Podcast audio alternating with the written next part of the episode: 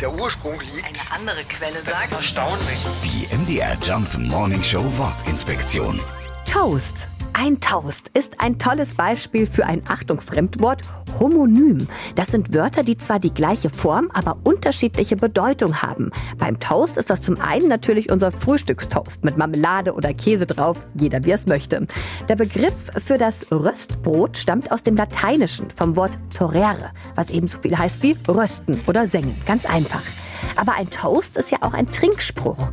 Früher war es besonders in England üblich, dass bei Festen ein Trinkbecher mit einer Scheibe Toastbrot darin herumgereicht wurde.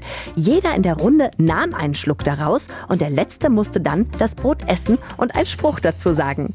Die Bezeichnung für das Brot wurde dann also irgendwann auch auf den Spruch übertragen. Und so ist das bis heute geblieben.